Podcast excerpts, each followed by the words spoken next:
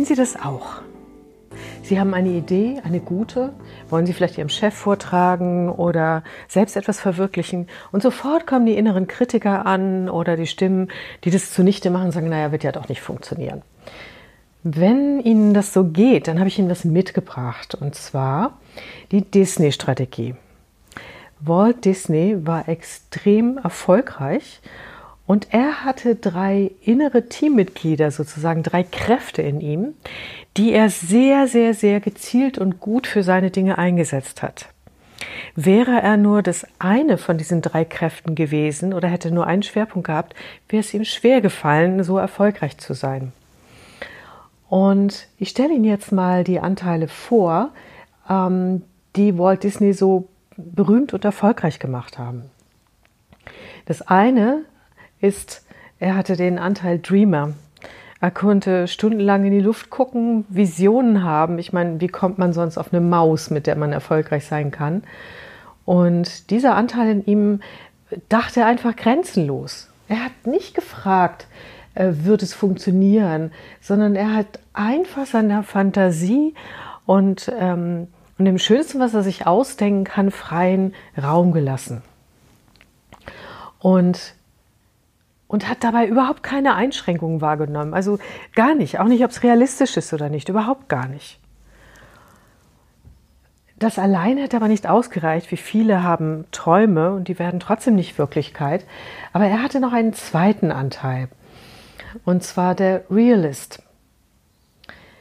Und dieser Anteil von ihm fing sofort an, wenn die Idee geboren war, sich zu überlegen, wen muss ich fragen, wie könnte ich da hinkommen, was für To-Dos habe ich, welche, was habe ich schon dafür, was kann ich nutzen, äh, wie geht das Ganze, hat ausprobiert, das heißt, er ist ins Handeln gekommen und hat sich mit euch zusammengeschlossen und hat äh, Prototypen erstellt, hat, ja, war einfach dann auch fleißig dabei, Dinge in Bewegung zu bringen durch Tun, aber auch durch überlegtes Tun.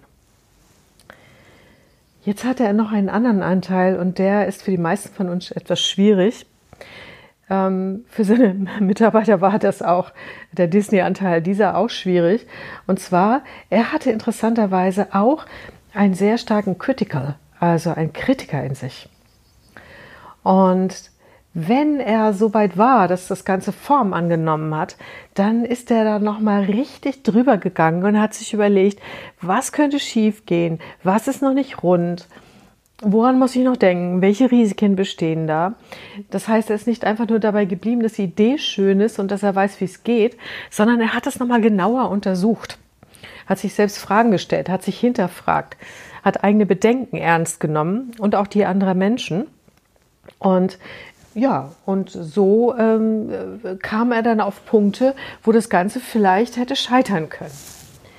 Jetzt denken Sie sich vielleicht, ja, ja, das kenne ich jetzt von mir auch, aber genau an der Stelle scheitere ich ja dann auch immer. Er hat aber noch etwas anderes getan. Und zwar, was er gemacht hat, ist, wenn die, der Kritiker in ihm noch etwas gefunden hat, dann hat er diese Punkte an den Dreamer gegeben in ihm.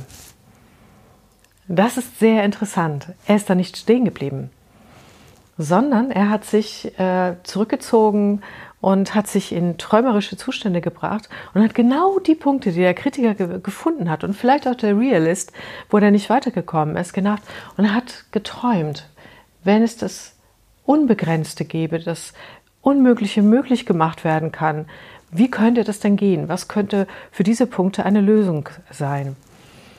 Und die ersten Ideen und Ansätze, noch völlig unzensiert und auch nicht gut begründet, die hat er dann wieder an den Realist in sich gegeben. Und der hat dann auf die übliche Art und Weise geprüft, gehandelt, Checklisten gemacht, ausprobiert und so weiter. Und, ähm, und dann wurde es nochmal an den Kritiker gegeben. Manchmal gingen diese Schleifen auch häufiger. Ähm, aber es ging immer darum, dass er sich nicht begrenzen hat vom Anfang und wenn Schwierigkeiten auftrat, übers Träumen versucht hat, sie zu lösen und nicht nur über Handlungen. Das ist mein Tipp für Sie. Das heißt, wenn Sie etwas haben, dann aktivieren Sie doch in sich einfach diese drei Anteile. Jeder von uns hat die. Wenn Sie einen Anteil so gar nicht haben, dann lassen Sie sich von anderen Menschen helfen. Wenn Sie zum Beispiel nicht gut im, im Träumen, im einfach nur kreativ Blödsinn denken sind, naja, dann fragen Sie halt Menschen, suchen Sie Inspiration irgendwo, machen Sie Brainstorming, das kann man auch im Team machen. Lassen sich daran unterstützen. Wichtig ist, äh, sich da nicht einschränken zu lassen. Also es darf so ganz unmöglich sein. Wenn Sie sagen, Sie sind nicht sehr gut in der Umsetzung, holen Sie sich Unterstützung holen Sie sich äh, Ideen auch von anderen, was man genau machen kann, die vielleicht schon Erfahrung haben. Ähm, Sie müssen nicht alles alleine hinkriegen. Und wenn man im Team ist, ist es sowieso meist eine ganz gute Verteilung, wenn man mit mehreren Menschen zusammenarbeitet. Und es ist auch gut, das zu nutzen. Und wenn Sie kein so guter Kritiker sind, wenn Sie eher so jemand sind, äh, der das Glück hat, nur positiv zu denken, na dann suchen Sie sich Leute, die das in Frage stellen ähm, die ihnen wirklich knallhart Feedback geben, auch wenn es weh tut. Aber ähm, es ist hilfreich. Und nicht daran verzweifeln, sondern schnappen Sie sich das Feedback und machen Sie was draus. Genau. Ähm, das Spannende bei Walt Disney war, dass er sich auch räumlich unterstützt hat, um diese drei Anteile in ihm zu erwecken. Es gab ähm, einen Raum, der war also mit riesigen Fenstern, da konnte man in den Himmel gucken und träumen. Der war mit, äh, mit Sitzmöbeln zum, äh, zum Hineinrelaxen ausgestattet. Also fast so, wie das heutzutage in manchen Unternehmen wie Google und so weiter ist, wo Menschen so Kreativzonen bekommen. Das hatte Walt Disney alles schon. Und ähm, wenn er äh, äh, im Realist arbeiten wollte an einer Idee, dann ist er in sein Büro gegangen, wo alle ähm, Tools, alle Zeichenwerkzeuge, alles, was er brauchte, zur Verfügung hatte, um, um sofort im Doing zu sein. Und, und dann habe ich äh, in seiner Biografie gelesen, dass er auch einen Raum für den Kritiker hatte. Der war im Keller, der war dunkel. Da herrschte echt grelles Licht. Und wenn man da Sachen auf den Tisch gepackt hat, dann waren die richtig gut ausgeleuchtet. Und seine Mitarbeiter wussten manchmal nicht, äh, wer kommt denn, welcher dieser drei Disneys ist heute unser Chef. Und er hat ihnen das nachher leichter gemacht, indem er äh, das Meeting dann äh, angekündigt hat, wenn er auf dem Weg ins Büro war, weil dann wusste er, worum es ging und hat gesagt, wir treffen uns da und da und da und da. Und dann wussten seine Mitarbeiter, ob sie, Mitarbeiter, ob sie den flauschigen treffen oder den kritischen oder wen auch immer.